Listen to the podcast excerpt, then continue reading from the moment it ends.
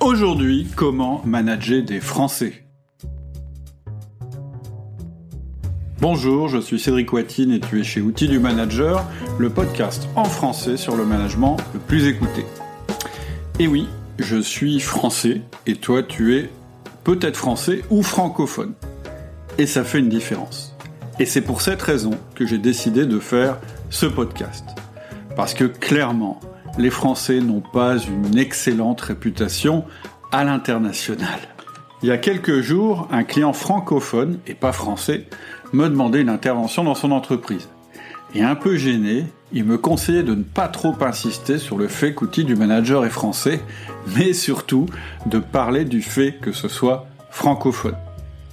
Tu comprends, me disait-il, si tu parais trop français, ça va braquer certains auditeurs parce qu'ils ont une petite dent contre les Français. Donc ça ne me plaît pas particulièrement d'entendre ça, mais je comprends parfaitement sa demande.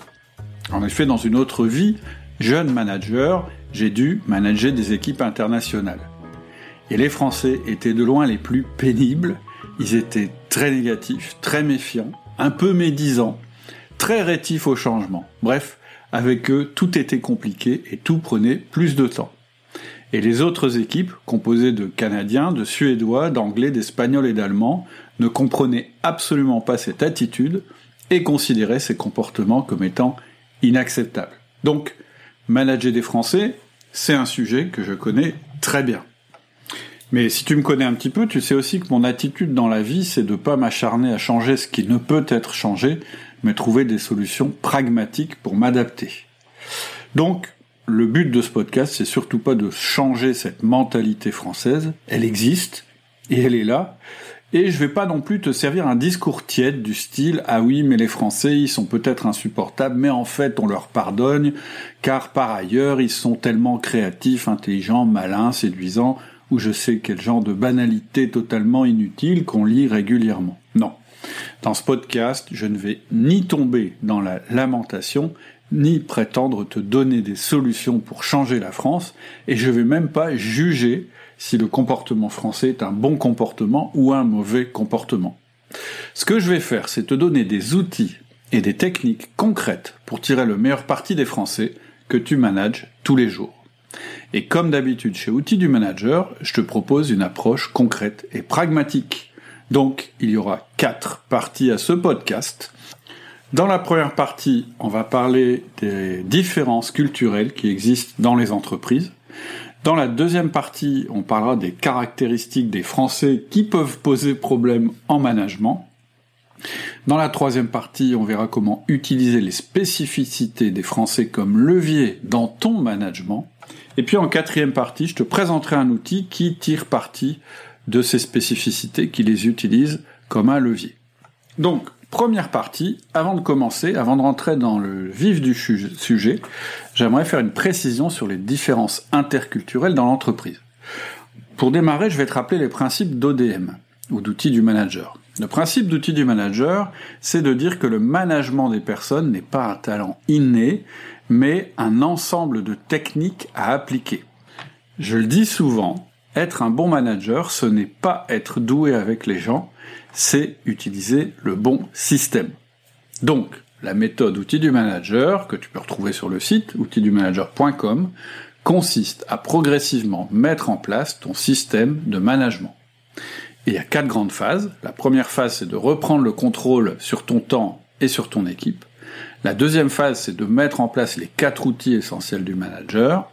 La troisième phase, c'est de mettre en place le management par objectif. Et la quatrième phase, c'est de devenir un manager, ce que j'appelle un manager entrepreneur, en travaillant sur ton équipe et pas dans ton équipe. Donc on voit bien qu'à aucun moment, dans le résumé très bref que je viens de faire, le résumé très général que je viens de faire, je n'évoque le cas particulier des millennials, des jeunes, des vieux, des expérimentés, des pas expérimentés. Je parle pas de différences culturelles ou de différences de contexte. Et en général, quand on parle de sujet, c'est-à-dire quand on me dit oui, mais euh, qu'est-ce qu'on fait avec les différences euh, interculturelles, avec les différences culturelles qu'il y a dans l'entreprise, ou qu'est-ce qu'on fait avec les jeunes, ou qu'est-ce qu'on fait avec les vieux? En général, ce que je fais, c'est que je renvoie mes interlocuteurs vers un outil qu'on utilise et qui s'appelle le mode d'emploi de vos collaborateurs.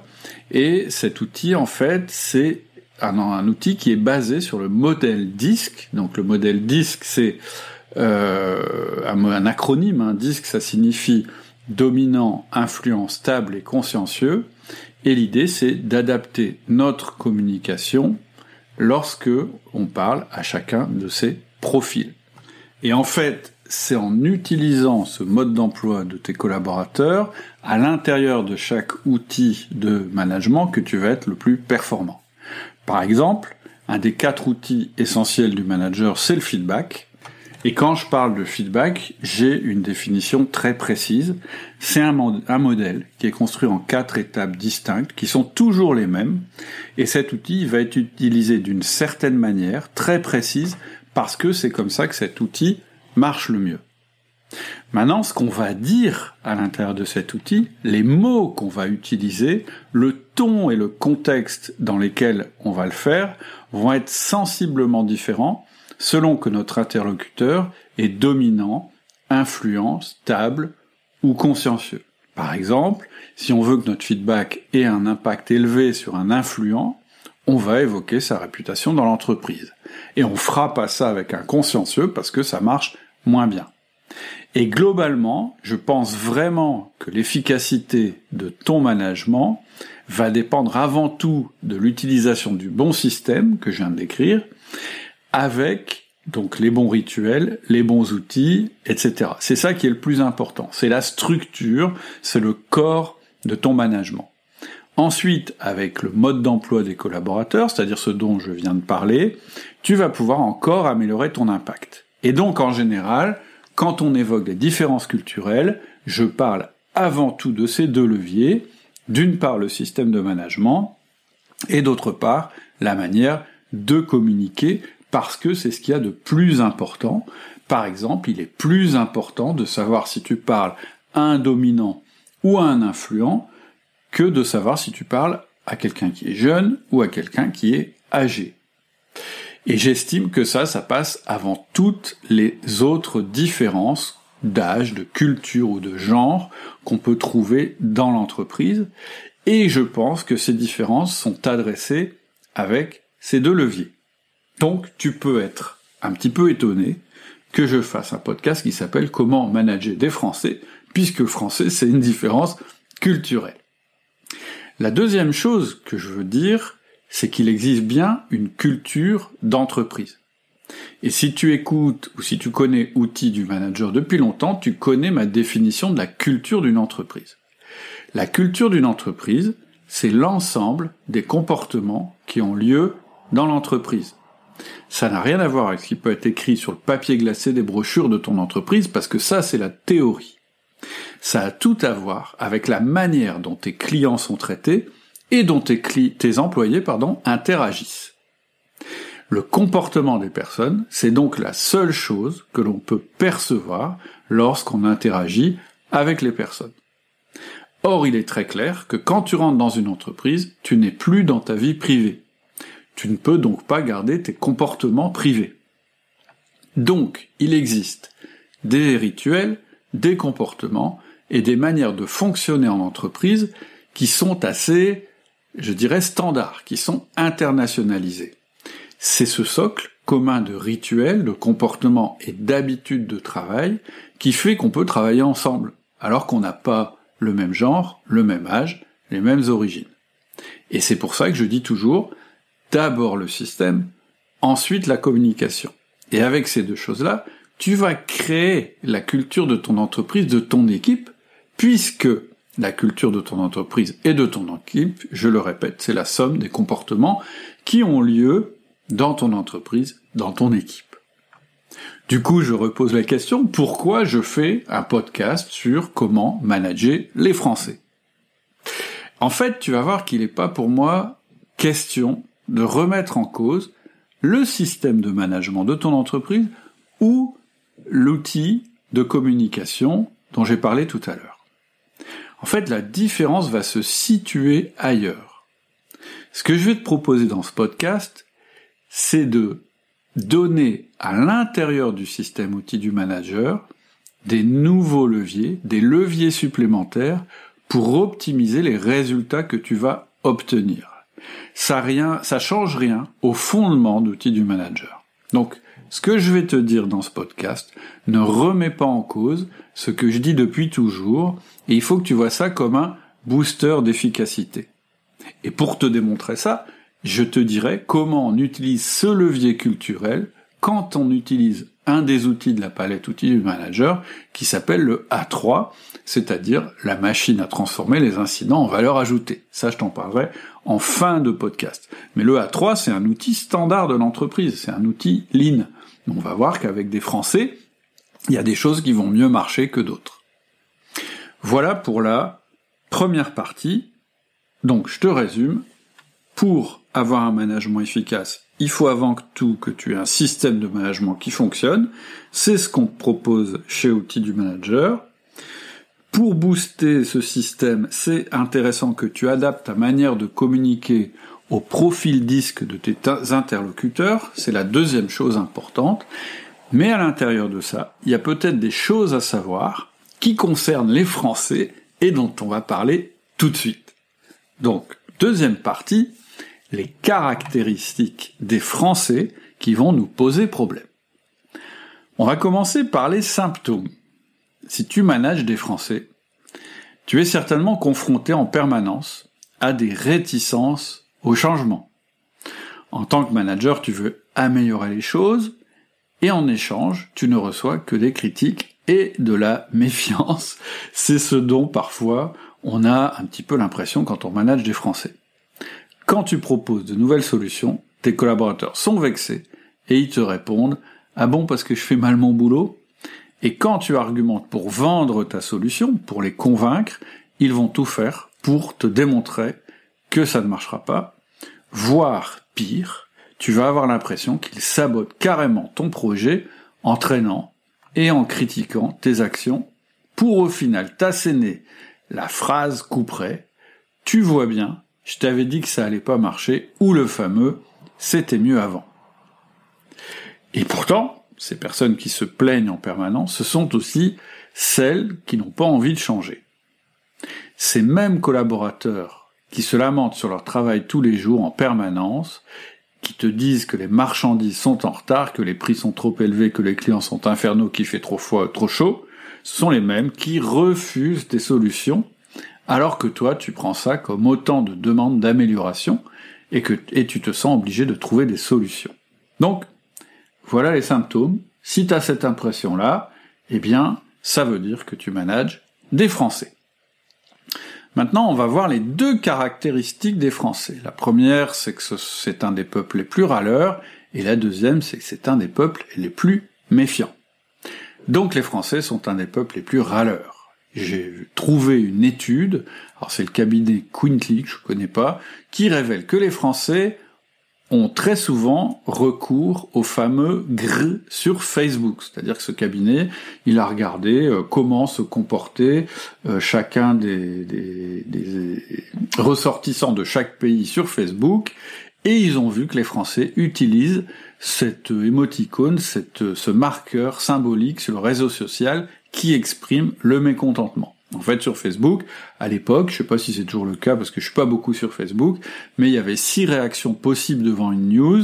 C'est gr, donc je suis pas content, j'aime, j'adore, aa, ouah, et je suis triste. Et donc les Français se distinguent comme étant l'un des pays ayant le plus recours à la réaction de mécontentement.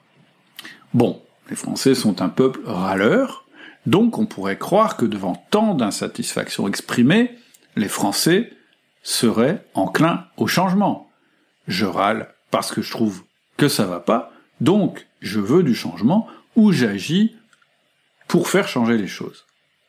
Mais ça, c'est sans compter sur la deuxième caractéristique du français, qui est que c'est un des peuples les plus méfiants. On a vu les réactions des Français devant le vaccin du Covid, on a eu à peine l'impression que c'était une bonne nouvelle qu'on allait pouvoir se faire vacciner, on a plutôt entendu des gens qui avaient surtout pas envie de se faire vacciner. Ça a évolué depuis, mais la première réaction, c'était un peu ça.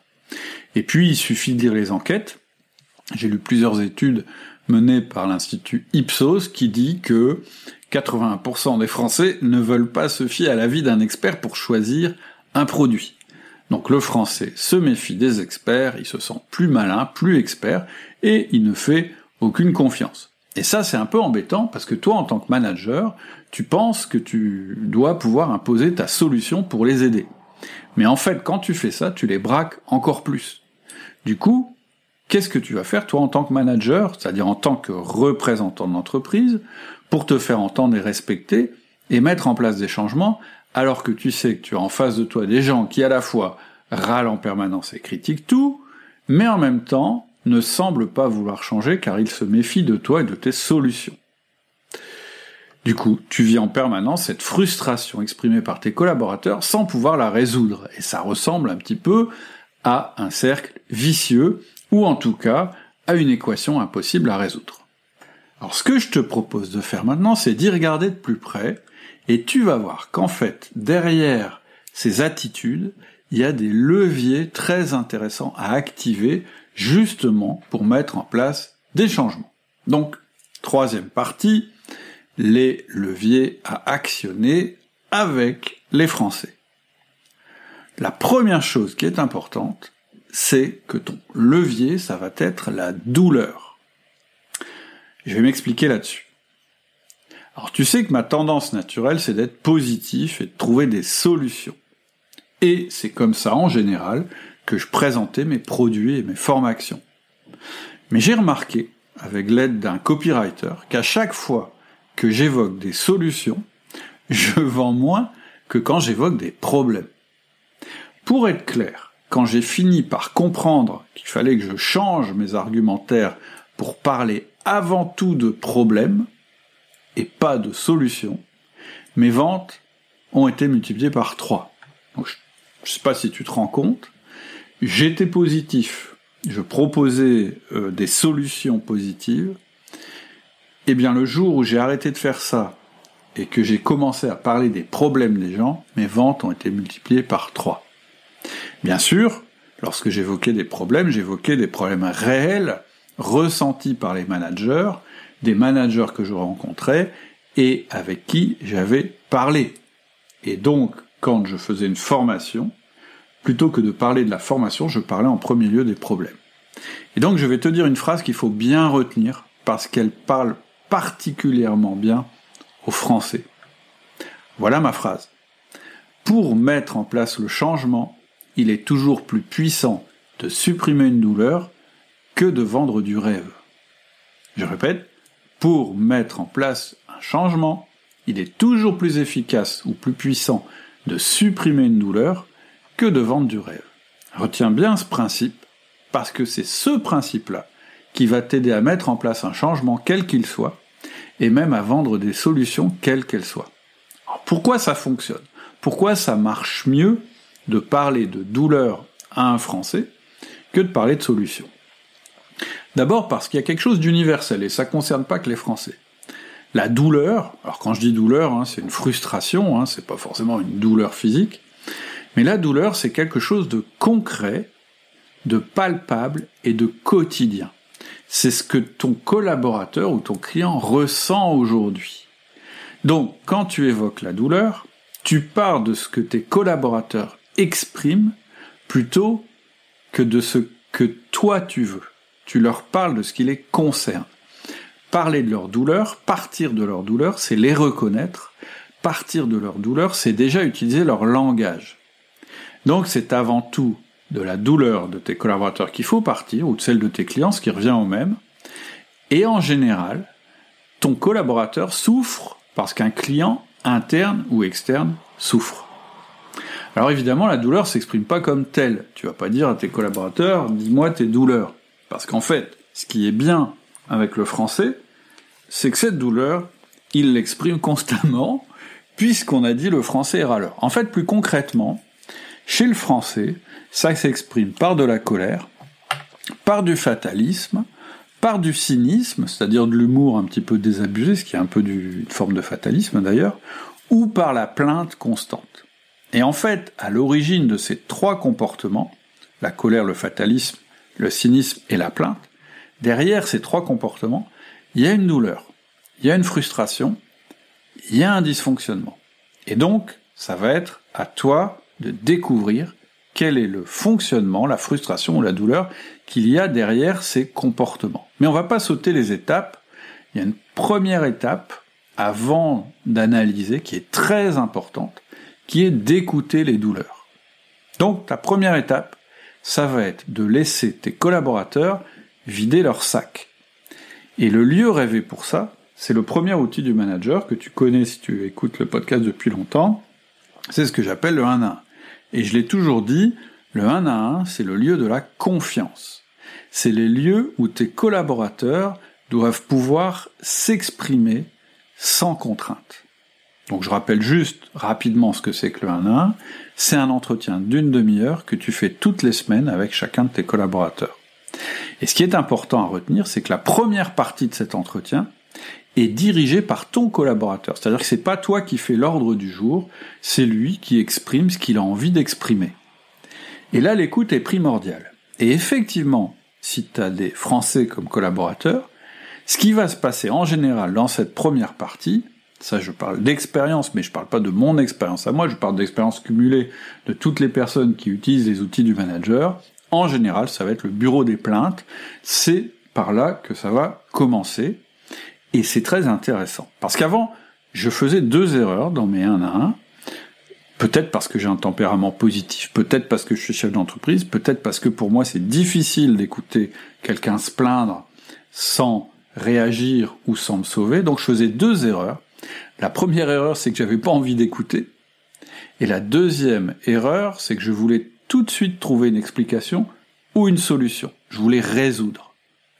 Donc ne pas vouloir écouter la douleur, première erreur, qu'est-ce que je faisais? En fait, je bottais en touche, je passais à un autre sujet où euh, j'avais une écoute vraiment, euh, je dirais, un peu euh, pas très patiente, en me disant, bon d'accord, ok, ça c'est le râleur de la bande, donc il va me vider son sac, donc j'écoute à moitié, et en fait c'est pas la partie intéressante de l'entretien. Alors qu'en réalité, on va le voir, c'est la partie intéressante de l'entretien. Et donc, première réaction mauvaise que j'avais, c'était de pas écouter. Ou de botter en touche pour pas avoir à écouter. Deuxième réaction, qui n'était pas la bonne, c'était de tout de suite vouloir lui trouver une solution ou une explication. C'est-à-dire quelquefois t'as pas une solution, mais tu peux donner une explication. Et donc, je sautais en faisant ça sur la résolution du problème. Je lui disais, bah ouais, mais c'est normal, c'est comme ça. Ou bien je disais, bah t'as qu'à faire ça, ça et ça. Et ça, c'est une grave erreur avec les Français. C'est une grave erreur aussi. Parce qu'on l'a dit plus haut, le Français, il aime pas que tu lui imposes des solutions. Quand tu vas lui proposer une solution, il va se méfier. En fait, il a besoin de sentir que la solution qu'on applique à ses problèmes, c'est une solution spécifique, ou encore mieux, que c'est lui qui a trouvé la solution. Et donc, quand tu l'écoutes pas, tu le vexes, mais quand tu lui proposes une solution, tu le rends méfiant. Et donc, il n'y a pas deux solutions. Il n'y a pas j'écoute pas ou je propose une solution. On peut écouter sans proposer de solution. Moi, ça a été ma grande découverte, c'est de dire, bah en fait, finalement, j'ai qu'à écouter. Et déjà, quand j'écoute, je le sens bien. Ça fait du bien à la personne qui parle. Et surtout, faut pas que je me sente obligé de résoudre. Donc, ce que je te conseille dans tes 1 à 1, première chose, c'est d'écouter vraiment la personne que tu as en face de toi et de la mettre en confiance pour qu'elle exprime vraiment sa douleur et sa frustration. Et donc, même dans ta deuxième partie de l'entretien, la partie où c'est toi qui vas parler, ben tu peux encore poser des questions sur ce que la personne vient d'exprimer pour cerner la douleur, pour comprendre cette douleur, pour savoir ce qu'il y a derrière cette douleur, mais sans la résoudre. Donc, l'étape d'après, ça va être effectivement le processus qui va consister à transformer cette douleur en problème à résoudre. Et donc, plus important, si t'écoutes pas la frustration de ton collaborateur, non seulement tu le fâches, mais en plus, tu te prives d'un gisement pardon, d'opportunité. Parce que c'est là le point important de ce podcast, si tu dois retenir une seule chose de ce podcast, c'est la chose suivante Les douleurs de tes collaborateurs sont en fait le gisement qui va te permettre de mettre en place les changements dans ton entreprise ou dans ton équipe. Je répète, les douleurs de tes collaborateurs sont le gisement qui va te permettre de mettre en place les changements dans ton entreprise ou dans ton équipe. C'est ton point d'appui, c'est ton levier. Parce qu'une fois que tu as reconnu la douleur, ton travail de manager va pouvoir commencer. Une fois que tu as collecté ces douleurs, que tu les as écoutées, que tu les as notées, je te demande de regarder dans quelle mesure certaines d'entre elles, ou la plupart d'entre elles, correspondent aux axes de développement de ton entreprise. On est d'accord, hein, tu es un manager, donc tu dois connaître les axes de développement de ton entreprise. Si tu connais pas vers quelle direction l'entreprise va, il y a un problème. Si tu connais pas la stratégie de ton entreprise, il y a un problème. Ça veut dire que tu n'as pas déterminé tes propres objectifs, tu n'as pas déterminé tes objectifs d'équipe, et ça, c'est un souci. C'est ce qu'on fait, en fait, cette détermination des objectifs dans la formation management par objectif. Mais même si, imaginons que, ok, ces objectifs, tu les connais pas très bien. Imaginons.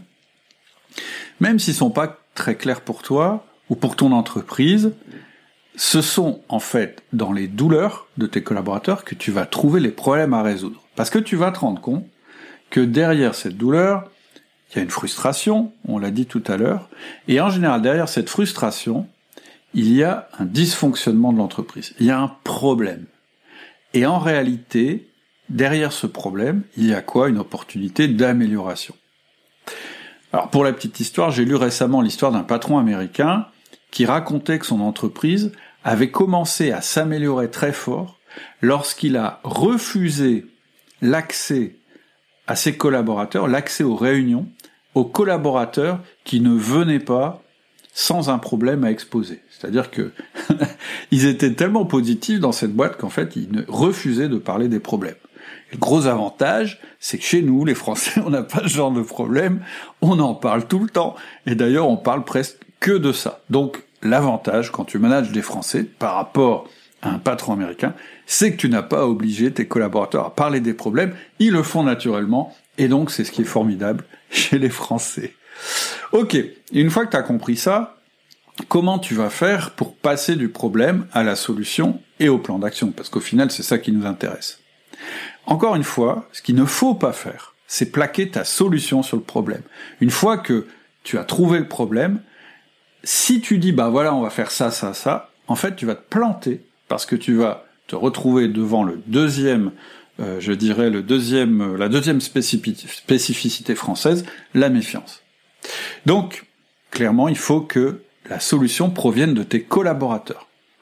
Mais pour ça, il va te falloir une méthode. Donc, au fur et à mesure de tes 1 à 1, tu vas déterminer une priorité, ton job, ça va être de faire le tri des douleurs, de faire des choix dans les priorités et les problèmes à résoudre, et ensuite, tu vas utiliser un outil de résolution des problèmes en équipe. Alors, il y a plein d'outils de résolution. Il y a un outil qui a été développé par les gens du Lean Management qui s'appelle le A3, qu'on aime beaucoup chez Outils du Manager. Il s'appelle A3 parce qu'on peut tout résumer sur une feuille A3. Et c'est de cet outil que je vais te parler maintenant. C'est la dernière partie du podcast. Alors, l'outil A3 revu par outil du manager. C'est quoi? En fait, quand on regarde l'outil A3, si on regarde de loin, ça ressemble à une feuille de papier au format A3 sur laquelle on a le cheminement de la détermination du problème jusqu'à sa résolution. Mais ça, c'est ce qu'on voit. C'est pas la partie importante. C'est un truc que tu peux trouver partout, euh, je veux dire, euh, sur le web. La réalité, c'est que tu peux faire de cet outil, en fait, un formidable outil, non seulement d'amélioration, continue, mais aussi un formidable outil de construction d'un management de qualité dans ton équipe. Alors comment créer une équipe? En fait, moi j'ai coutume de dire qu'une équipe, ça n'existe pas. Quand tu dis je m'adresse à mon équipe, ça veut rien dire. Quand un manager me dit ah mon équipe est super, je me dis hum, ok bizarre, il me parle de son équipe et il me parle jamais des individus qu'il y a dans son équipe. En fait, une personne va toujours détester que tu la cites comme faisant partie d'une équipe, plutôt que tu ne t'adresses à elle en particulier. Donc, une équipe, c'est quoi? C'est un assemblage de personnes, mais c'est une construction mentale. En fait, c'est juste des gens qu'on a mis ensemble. Mais ils sont tous différents et ils n'ont pas envie que tu les considères tous de la même manière. Et donc, ça veut dire que toi, en tant que manager, tu t'adresses jamais à une équipe et tu parles toujours à des individus. Et ça, c'est encore plus vrai chez les Français, parce que bon, ils ont d'autres caractéristiques, les Français, ils ont aussi celle-là. Ils aiment bien que on sente qu'ils sont différents des autres et qu'ils ont leur petite importance. D'ailleurs, le fait de râler, c'est un système pour se distinguer des autres. Pourtant, ton job de manager, c'est bien d'obtenir des résultats avec ton équipe. Hein, je rappelle, hein, le, manager, qu'est-ce qu'il doit? Il doit obtenir deux choses, les deux R du management, des résultats, c'est-à-dire produire de la valeur ajoutée, et de la rétention, c'est-à-dire que les bons éléments de son équipe ne quittent pas l'entreprise. Je vais te donner un nouveau principe. C'est le meilleur moyen de créer une équipe solide et performante, eh bien, c'est de lui faire résoudre des problèmes collectivement. Et là, on rejoint notre sujet du jour. Il n'y a pas de meilleur moyen pour créer cette alchimie si importante entre les personnes que de sortir victorieux de la résolution d'un problème. Si tu réussis à faire travailler régulièrement ensemble tes collaborateurs sur un problème et, le faire résoudre, tu vas créer de la confiance. Mais en plus, pour pouvoir résoudre un problème, il faut qu'on ait de la confiance. Donc tu vois, c'est un cercle vertueux. Et cette confiance-là, c'est cette confiance si particulière qui permet justement de pouvoir se parler franchement, de râler ensemble, de se dire des choses qui fâchent, sans casser la relation qu'on a entre nous. Et cette confiance en soi et en l'équipe et dans nos collaborateurs et en l'avenir, c'est ce qui va justement permettre de résoudre des, des, problèmes et qui est généré aussi par la résolution de problèmes. Et donc, en faisant ça, tu vas créer la culture de ton équipe. Donc c'est là l'intérêt de l'outil A3, au-delà du fait qu'il soit pratique et qu'il résolve des problèmes, c'est que cet outil va t'aider à créer la culture de ton équipe en lui faisant résoudre des problèmes de manière collective. Tu te souviens qu'en début de podcast, je t'ai dit la culture d'une entreprise, d'une équipe, d'un groupe humain, c'est pas ce qu'il y a sur le papier glacé, c'est pas ce qu'on dit, c'est pas ce qu'on a envie de faire, c'est la somme des comportements de ce groupe, de cette entreprise, de cette équipe. Et ben ici, on est au cœur du sujet. C'est-à-dire que ce qui nous intéresse, c'est pas les, les principes qu'on va clamer haut et fort, c'est pas la théorie de ce qu'on a envie de faire, c'est pas ce que tu vas rabâcher à tes collaborateurs à propos de la collaboration, de la bienveillance ou l'esprit de groupe. Ce qui nous intéresse, c'est de renforcer les liens et la confiance dans ton équipe en résolvant des problèmes. C'est en agissant, c'est en faisant, c'est en vivant des choses ensemble avec un objectif commun qu'on va créer cette culture du résultat. Et tu l'as compris, il faut de la confiance pour résoudre des problèmes, mais ce qui crée la confiance interpersonnelle, c'est de résoudre des problèmes. Et donc cet outil A3, c'est ça qui fait.